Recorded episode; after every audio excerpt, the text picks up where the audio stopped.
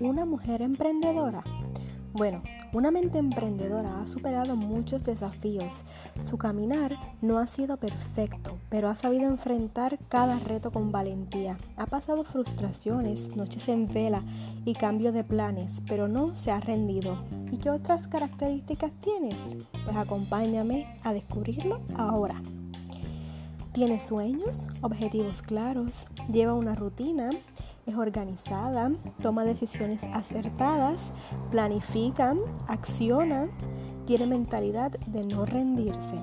No se intimida ante los cambios, acepta los retos, valida sus emociones, promueve la empatía, delega y busca ayuda si es necesario, se educa constantemente, lee y aprende, apoya a los demás, no envidia, no critica se distingue por la calidad y el compromiso.